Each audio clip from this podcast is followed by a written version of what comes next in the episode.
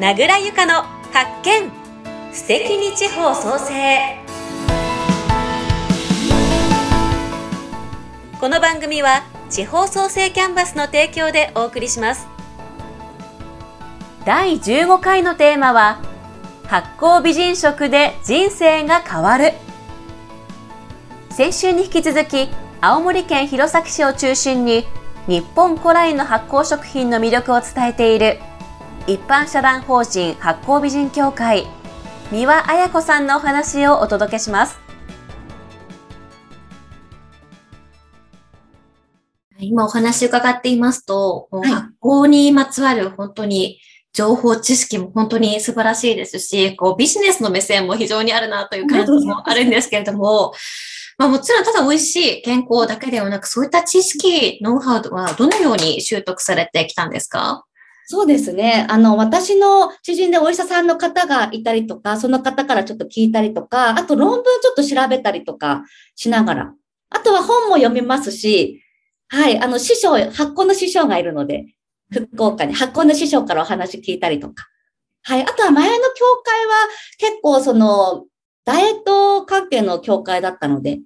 はい。で、そこ医学博士の方がいらっしゃったりとかするので、そんな中からいろいろと勉強したりとかですね。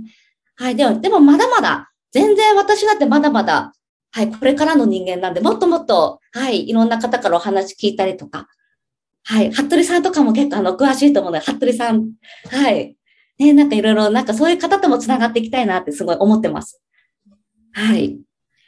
ありがとうございます。まあそういった専門的な知識を持つ方も医学、また栄養面いらっしゃるとのことですけど、うん、じゃあ、こう、運営していく組織づくり、事業に関しては、どういったご準備をされてきたんですか？そうですね。はじめはもう私、あの、副業だったんで、不動産の事務をやりながら、6年前からはずっと、あの、お休みの日を全部料理教室に、あの、使っていったわけなんですけれども、これからはやっぱりその独立したっていうところもあるので、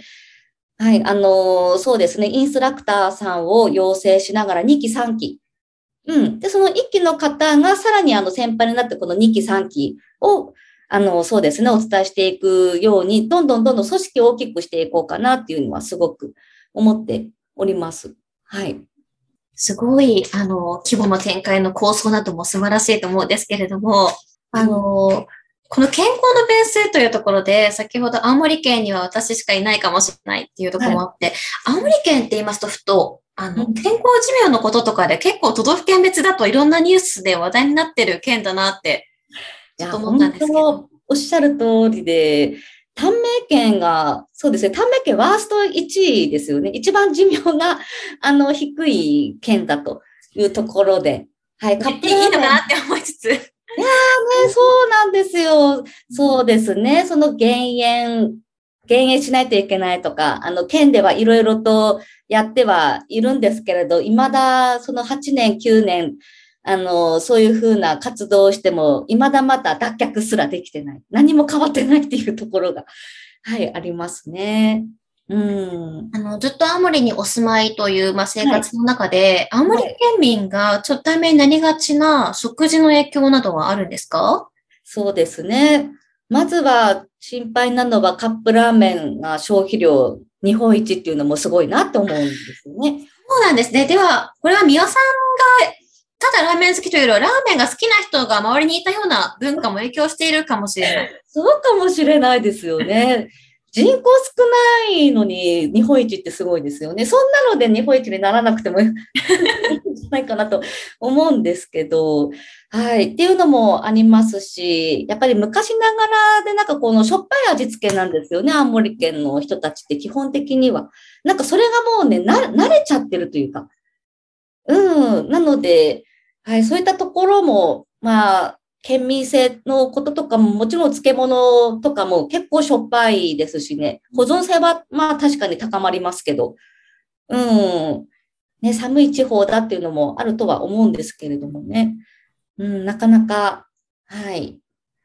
そうですね、あの、体調崩される方が多いっていうか、はい、そんな感じですね。そういったことを、あの、実感されることもあるんですね。体調崩される。そうですね。お酒もよく飲みますし、タバコもよく吸いますからね、青森県。そうですね。そうそう。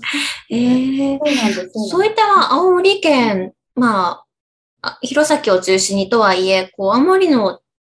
方々との関わりというのもあるんですか？自治体さんであったり、町の方。はいあそうですね。やっぱりこれだけ今発行っていうふうに言われてますので、いろいろなんか講演とかもよくあの頼まれるようになりました。うん。はい。あの発行の素晴らしさ、そこからの腸内環境、うん、との結びつきだったりとか。はい。あとは、あの、食育で、あの親子で一緒にこう、例えば味噌玉を作ろうみたいなところで、はい、味噌玉を作って、そのお味噌食べるっていう習慣が今やっぱり若いママさんを中心に少しずつ離れていっちゃってるので、そういったところで、あの、親子で一緒にお味噌をつく、あの、丸めて、で、それをす飲んで美味しいねっていうところにつながると、うん、やっぱりその今、あの、食パンにコーヒーを飲んで、ね、あの、お仕事行ったりとか、食パンとなんかジュース飲んで学校に行くとか、もうひどい時はもう菓子パンだったりとかもあるので、うん、そういう話を結構、その、いろんな園長さんとか学校の先生とかからお話を聞いたりとかし、やっぱりそこをやっぱり味噌汁とお野菜、たっぷりのお味噌汁一杯飲むだけでも、そのせ食べ物の質、朝の質も変わってくると思うので、やっぱそういったところのお話をちょっとしたりとかですね。はい。いろいろと、県庁の方でも前はその発酵食の取り組みの、はい、あのフォーラムとかもやってたりとかしてたので、少しずつ発酵のその健康と結びつくそこの意識が少しずつ、はい、少しずつですけど、はい、高まっていってるなっていうその実感はあります。今お話を伺ってて思ったんですけれども、はいそういった青森お漬物も、いわゆる発酵食品の一つですよね。まあ、発酵と言っていいものかどうか、まあ、はい。ものによって乳酸菌が出るようなはい、そうですね。もありますよはいね。あります、あります。じゃあでもそれを食べたら健康寿命伸びてるかってまたそこはちょっと別になっちゃうので。はいやっぱり塩分も気になりますもんね。ね、めちゃめちゃうん結構、はい、塩分高めですね。ねでそれが例えば、昔ながらに、そのぬか漬けとかだとまた話が変わってくるんですけど、うん、ではないっていうところも。そうですね。はい。やばいやはりちょっと甘いとかもあります。そうそう。難しいところです。はい。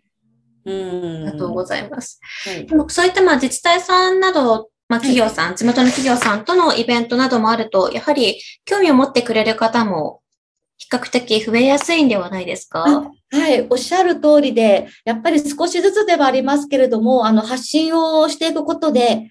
うん、それこそ、あの、料理教室に行きたいっていうことにもなりますし、で、やってるうちに、今度先生になりたいっていう方も少しずつ増えてますし、うん、その発酵の良さっていうのを、やっぱり一度体験していただければ、あの、分かっていただけるって私はすごく思ってるんですよね。はい。で、やっぱりその、料理教室に来たその生徒さんとかも、やっぱり口を揃えて言うのが、うん、あの、もう、なんだろう、塩麹、醤油麹とか、もうそういうの手放せないって、皆さんおっしゃいますね。例えばドレッシング一つだって、今までそのいろんな青じそドレッシングとか、フレンチドレッシングとか、イタリアンドレッシングとか、いっぱいそのドレッシングがあって、冷蔵庫の中を埋め尽くしてた。あの、いろんなその添加物の調味料とかで埋め尽くされてたのが、その発酵さしすせそがあれば、なんとなく全部作れるので、まあ、そうなるとシンプルにお家から美味しい調味料を生み出して、それをお料理に活かすことができる。うん、っていうところが意外と簡単なんだなっていうのを知ってもらえて、で、それを取り入れる方がすごく、あの、少しずつ増えて、はい、いるところです。はい、ですね。ちょっと、あの、難しい質問をしてしまうかもしれないんですけれども、あ,、あはい。の、もちろんいいなと思ってくださる方多いと思うんですが、なかなかそれをじゃあ継続するであったりとか、料理教室通い続ける、まあはいそういったことって難しい部分もあるかなと思うんですが、じゃあいかにそういった、まあ、生徒さんを継続して集客し続けるであったり、ファンであり続けてもらうために、工夫されていることなんかもあるんでしょうか？そうですね。やっぱりその忘れられないことが大事だなってすごく思ってるんですよね。はい。なので、その発信を止めてしまうと、あの、いない存在になっちゃうじゃないですか。なので常にインスタとかでその発酵の良さだったりとか、あの、なんで発酵を取り入れたらいいのかっていうところとか、あとはその目を引くようなお料理、でもこれ実は発酵なんだよってなったりとかすると、あとは、あの、そうですね。インスタからその LINE の方にお客さん集めているので、その LINE の方で、あの、常々発酵の素晴らしさとか、ちょっと簡単にできるレシピとか、うん。なんかそういうのをアップすることで、またやってみようっていう、はい、気づきになったりとかするので、忘れられない努力っていうのは結構、はい、してますね。